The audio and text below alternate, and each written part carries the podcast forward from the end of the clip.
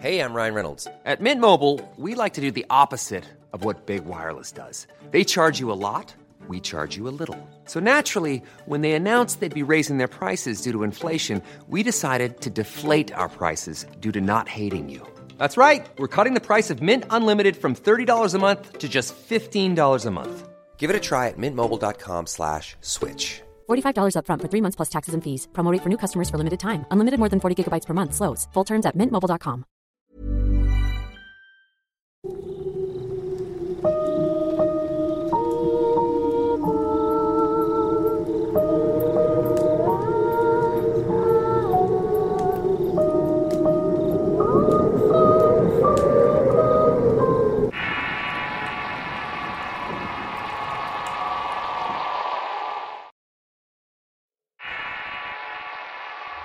La cueva.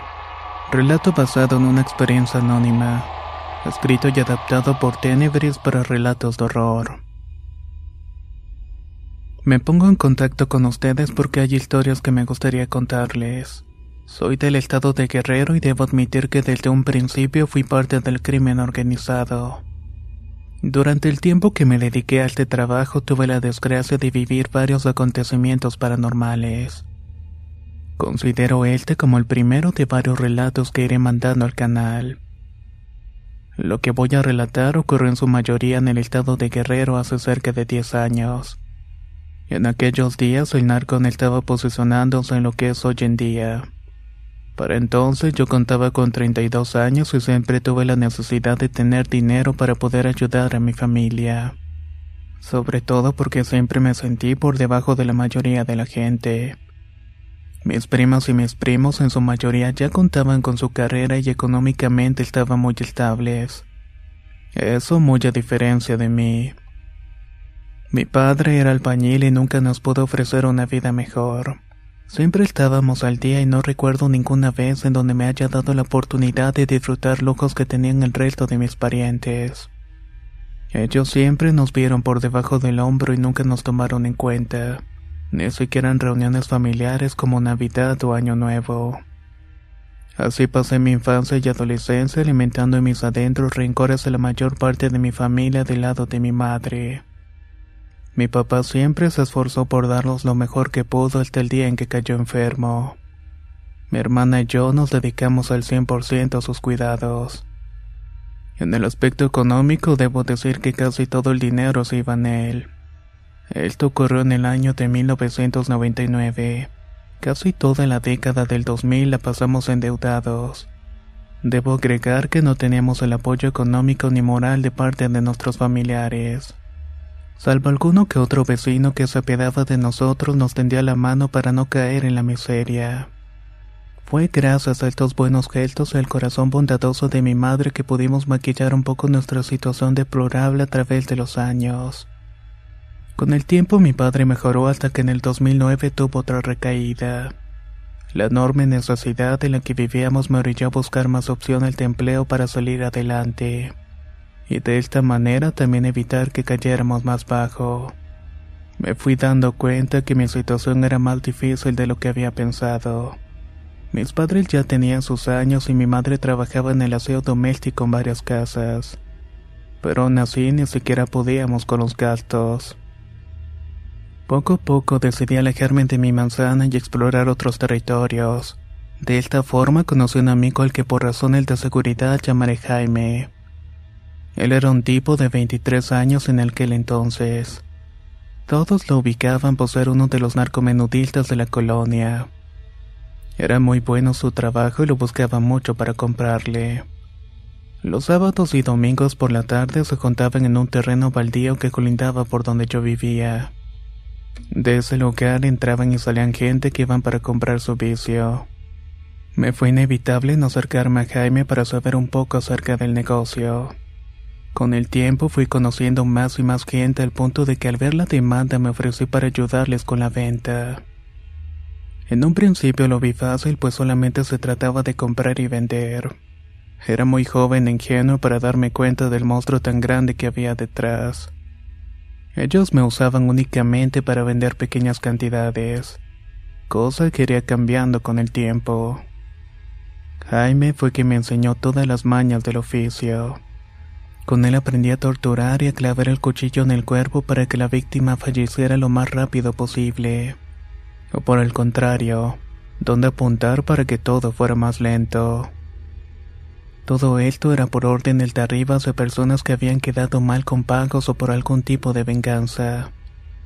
Sé que para algunos esto puede llegar a sonar muy fuerte, pero eso es la verdad que se vive dentro de este mundo en México. Recuerdo que junto a mí estaban tres chavos que terminaron bajo nuestras propias manos, ya que los muchachos empezaron a resistir para cumplir labores. Y en ese negocio se trata de tu vida o la de los patrones. Los primeros años de todo esto me resultaban crueles ya que incluso llegamos a privar la vida a mujeres y niños. Todo esto a petición de venganzas contra carteles rivales. Sin embargo, con el paso del tiempo uno se vuelve más insensible a este tipo de situaciones. Poco a poco me metí la idea de que el dinero que me ganaba en ese trabajo era para ayudar a los problemas de mi familia. A todo esto, ninguno de mis familiares sabía a qué me dedicaba. Yo me las ingenié para llevar esta vida por debajo del agua para no levantar sospechas. Antes del año ya me había comprado un Jetta 2005 que para ese entonces era un modelo reciente. A mi familia le dije que el coche era de la empresa donde trabajaba por las noches, y ellos simplemente no dudaron de que fuera cierto. Con el paso del tiempo mentir se me hizo normal y esa normalidad me llevó a mis actos delictivos. Participé en extorsiones, levantones como se dice, llegué al punto de no sentir ningún tipo de compasión por la gente que lastimé. En mi mente solo estaba la idea y la ambición de que el dinero era lo más importante. Tanta fue mi crueldad que llegué a secuestrar a una de mis tías. Sabía muy bien que era una de las de mejor posesión económica en la familia. Ella era una persona de muy mal carácter y fue una de las que más nos dio la espalda en nuestros momentos de necesidad. Sin embargo, nunca tuve la intención de terminar con su vida. Le sacamos una buena cantidad de dinero y se nos dio la orden de dejarla en libertad. Sé que no debo decirles a la clase de situación que fue sometida. Pero claro que yo no tuve participación en ese asunto. Para entonces yo ya estaba metido hasta el cuello en la organización y la única forma de salir allí era muerto. La verdad es que en esos días yo no tenía intención de irme. Aunque yo no era mi jefe ni pintaba como alguien importante, lo que me pagaban era un buen dinero y estaba consciente de que esas cantidades no las ganaría en otro sitio. Con el paso del tiempo me fui dando cuenta de muchas cosas dentro de la organización como por ejemplo que estaban muy involucrados con la brujería. Uno de los jefes acostaba con una mentada bruja. La mujer era muy joven y muy hermosa. Yo le calculé entre unos 20 y 22 años aproximadamente. Con los muchachos se comentaba de que era una bruja, pero yo no creía nada de todo eso. Me resultaba difícil imaginar que una mujer tan bella tuviera que ver con ese tipo de cosas. Mi opinión era que ella era de las muchas mujeres que el jefe tenía para su antojo. Pero con el tiempo nos dimos cuenta de que no era así. Una tarde de octubre, cuando ya se empezaba a sentir el aire invernal, nos avisaron que habría una boda de uno de los amigos del jefe. Esta se llevaría a cabo en un rancho a las afueras de Guerrero. La mayoría de los integrantes de la organización fuimos y presencié actos y celebraciones muy extrañas. Por supuesto que imaginé que la boda sería normal y con la bendición del sacerdote y personas invitados como lo hace todo el mundo. Pero vaya que estaba muy equivocado. Cuando emprendimos el viaje al sitio de la celebración nos llevaron en una camioneta cerrada de tres toneladas de redilas. Los demás muchachos y yo no iríamos de guardias como lo hacíamos normalmente. Estuvimos en carretera por al menos ocho horas aproximadamente. Cabe resaltar que en ningún momento nos detuvimos ni siquiera por si alguien tenía la necesidad de orinar.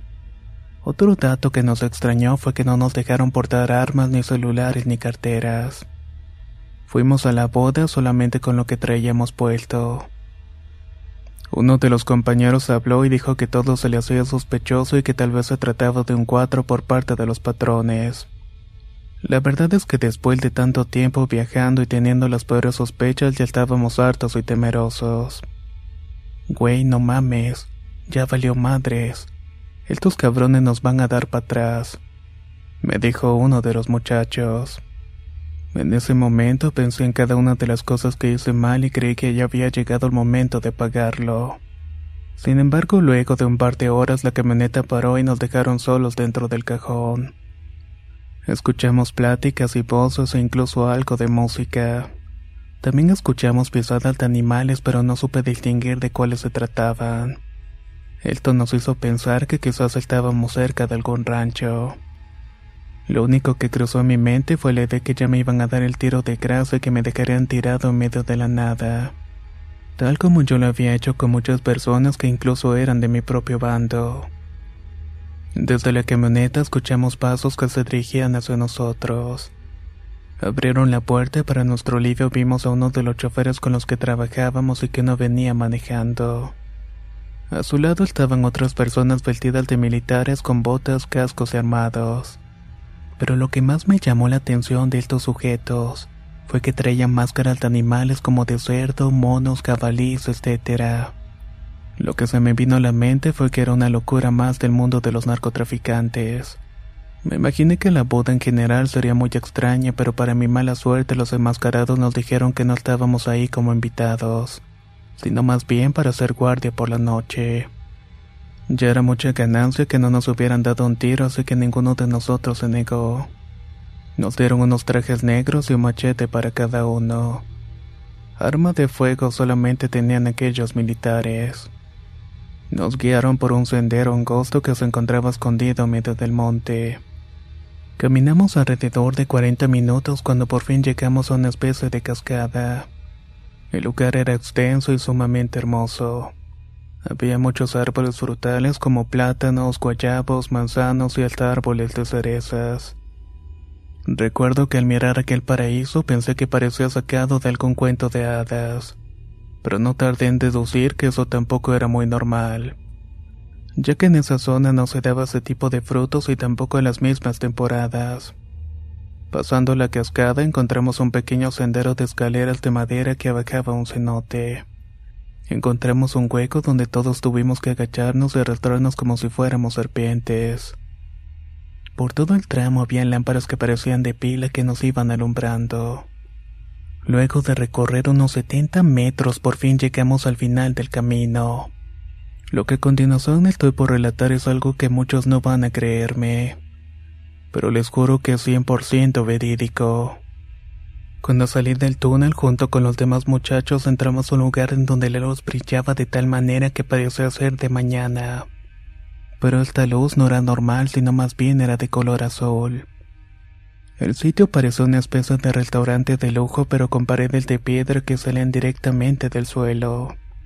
Creyendo que se trataba de una pesadilla, le dije a uno de mis compañeros: Jaime, nos cayó mal sueño, ¿verdad? No mames, güey me contestó. Esto es otra mamada de esos cabrones. ¿No te das cuenta que todo esto es obra del demonio? Presté más atención a la gente del lugar y me quedé congelado al ver que había gente de más de dos metros de altura. Estaba conviviendo con lo que parecían ser niños, pero todos cubiertos de pelo. Estos seres parecían monos y de sus bocas salían sonidos de distintos animales los mismos que escuchamos al llegar a dicho sitio que yo creía que provenían de una granja. Mezclado entre la multitud distinguí a un ser que hasta el día de hoy al recordarlo me produce pesadillas. Era un hombre fornido, alto y con la cabeza de un chivo.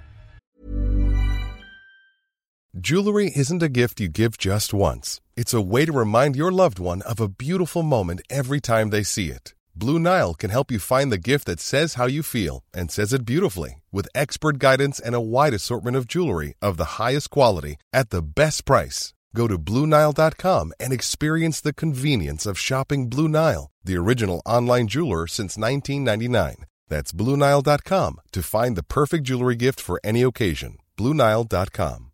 Hey, I'm Ryan Reynolds. Recently, I asked Mint Mobile's legal team if big wireless companies are allowed to raise prices due to inflation. They said yes. And then when I asked if raising prices technically violates those onerous two year contracts, they said, What the f are you talking about, you insane Hollywood ass?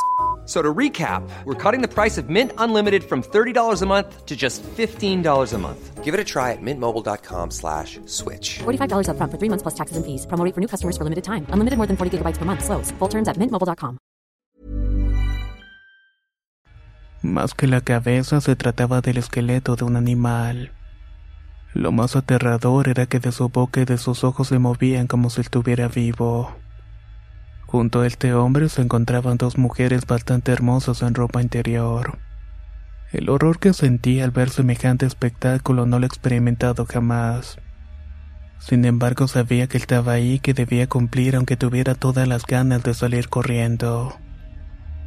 Uno de los hombres vestidos como militar se dio cuenta de nuestras expresiones y rápidamente nos dio la orden de irnos a la parte trasera del recinto. En esa parte había una cuenca pequeña. Avanzamos entre la gente y al llegar a la cuenca vimos que había mucha fruta y carne despedazada. Entre la carne fresca distinguí la cabeza de un puerco, una vaca y bastantes corderos. Pensé que era normal y que la carne la cocinaban al momento, pero al observar con cuidado me di cuenta que los invitados la comían cruda. Algo que quiero resaltar es que en ningún momento vi a la pareja de novios. Habían parejas entre el público, pero ninguno parecía haberse casado. Eso me hizo pensar que todo esto era parte de alguna fiesta satánica. El vino que se sirvió era muy caro y todo en general parecía de primera. Lo mejor que pude hacer fue mentalizarme en que recordaría todo aquello como una pesadilla. En la parte trasera de la cueva se escuchaban mugidos como de ganado. Cuando se terminó la carne nos mandaron hacia donde se escuchaban los ruidos. El lugar estaba alumbrado por luces rojas y se trataba de un corral de metal con tubos. Ahí dentro estaban unos diez toros de los jorobados. Así los llamé porque desconozco el nombre de la raza. Los animales eran de un color negro y gris muy bonitos. Parecían de esos que llevan de exhibición a las ferias. Entre las sombras apareció un hombre de unos dos metros y medio de altura vestido como un carnicero. El decir con bata blanca, botas de hule y con una hacha en una mano. Tenía una gorra negra de visera que le cubría el rostro. Este tipo se acercó a uno de los toros y como si se tratara de un adulto tomando un perro manso. Tomó uno de los toros por el cuello y utilizó el hacha. Esta escena me erizó cada uno de los pechos del cuerpo. Me dio miedo ver cómo un solo hombre pudo tomar a un animal de semejante tamaño sin ningún tipo de ayuda. A eso le siguieron otros dos animales que fueron sacrificados con la misma facilidad. Uno de mis compañeros traía un poco de mercancía así que la inhaló para rebajar un poco la impresión. Todos éramos conscientes de que debíamos aguantar vara, ya que si intentábamos salir de ahí seguramente nuestro destino no sería distinto al de los toros. Luego de esto el hombre nos dijo que le ayudáramos a destazar la carne. Mientras obedecíamos aquella petición pude escuchar claramente el llanto de hombres, mujeres y niños bajo nuestros pies. Ya claro que el piso era completamente de tierra firme. Era improbable que bajo nosotros existiera otra edificación, pero juro que los gritos y lamentos bajo nuestros pies eran insoportables. Al escuchar tales cosas, uno de nuestros compañeros dijo, Dios mío, esto ya no es cosa buena. Acto seguido se persinó. Al hacer esto, el hombre de la gorra lo tomó del cuello y lo aventó con rabia a un costado.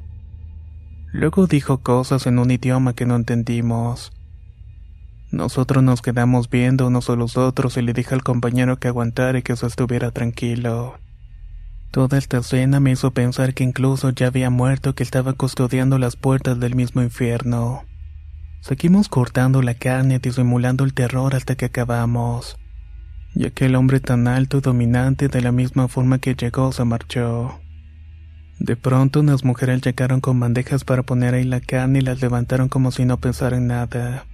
Ellas mismas las subieron hacia la parte donde estaban los frutos. Luego de lo que acababa de ver, aquello ya no me impresionó. Lo único que quería hacer era irme de allí lo más pronto posible. Al volver a donde estaba la multitud nos dimos cuenta de que ya no había nadie. Las bebidas, la carne, todo había desaparecido. La cueva estaba en silencio y lo único que se percibió fue un aire frío. Solo quedamos tres de mis compañeros y yo. Comenzamos a gritar pidiendo ayuda, pero nadie nos respondió. Como pudimos intentamos buscar aquel túnel para irnos de vuelta, pero sin encontrarlo. Lo que sí vimos fue un sendero por el que pudimos caminar sin ir pecho a tierra. Tras caminar por un par de horas llegamos a una parte donde parecía haber una salida. Escalamos unas piedras y en efecto logramos salir por fin de aquella cueva. Nos dimos cuenta que en el exterior era de noche pero ya comenzaba a salir las primeras luces del día. Seguimos andando hasta que encontramos un camino de terracería. Para entonces ya había amanecido en su totalidad. A lo lejos alcanzamos a vislumbrar una camioneta. Cuando nos alcanzó le preguntamos a dónde iba y el conductor nos respondió que Guerrero. No mencionó un lugar en específico y le preguntamos en qué lugar estábamos. El hombre solamente dijo que era Oaxaca. Lo primero que hice fue mirar las placas de la camioneta y en efecto eran de Oaxaca. Mis amigos y yo nos sentíamos de la fregada. No sabíamos si volver a Guerrero o intentar buscar en aquellas tierras a los jefes para reportarnos. Al final optamos por hacer lo segundo. Nos quedamos en el mismo lugar y ya nos encontraron gente enviada por el jefe. Cuando llegamos a Guerrero vimos que estos eran personas muy movidas y ellos nos advirtieron que no habláramos de nada de lo que habíamos visto. Al parecer un ex compañero dio el pitazo a la policía y estos quisieron acabar con uno de los jefes. Incluso estaban involucrados con el gobierno del estado de Oaxaca.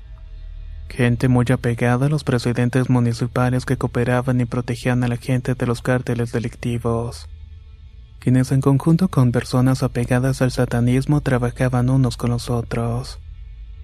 La ceremonia en la que estuvimos se celebró para reunir y terminar con algunas personas que eran familiares de la policía y que ya no eran útiles. Esto, en otras palabras, significaba que su existencia ya resultaba un peligro para mantener todos los secretos debajo del agua. Tan solamente en unas semanas se llegaron a secuestrar entre 10 y 15 personas de las altas esferas. Y esto se lograba gracias a la cooperación de la policía que nos la ponía en bandeja de plata. También nos dijeron que en esa cueva se acostumbraba a hacer fiestas satánicas donde se ofrecían cuerpos y armas al demonio bajo las órdenes de los líderes de los cárteles. Todo esto también en complicidad con los políticos. La razón es que también a cambio recibían protección y para mantener a salvo el negocio. Pensándolo más a fondo, no me extrañó porque dentro de la misma organización nos mandaban a terminar con nuestros propios compañeros por cualquier excusa. Esa noche fuimos ofrendados al maligno, pero fuimos salvados por pura casualidad. Platicando esto, mucho tiempo después con nuestras familias llegamos a la conclusión de que nos salvamos gracias al compañero que al estar cortando la carne mencionó el sagrado nombre de Dios. Aunque él como nosotros era una persona mala que hizo cosas terribles, se acordó de Dios y de su misericordia infinita y se pedó de nosotros que bien merecíamos morir aquella noche.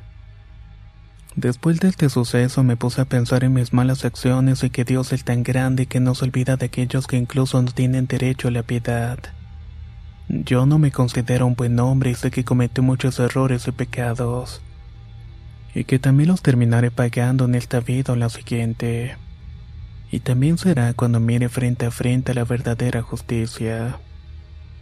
Muchas gracias por escuchar mi experiencia.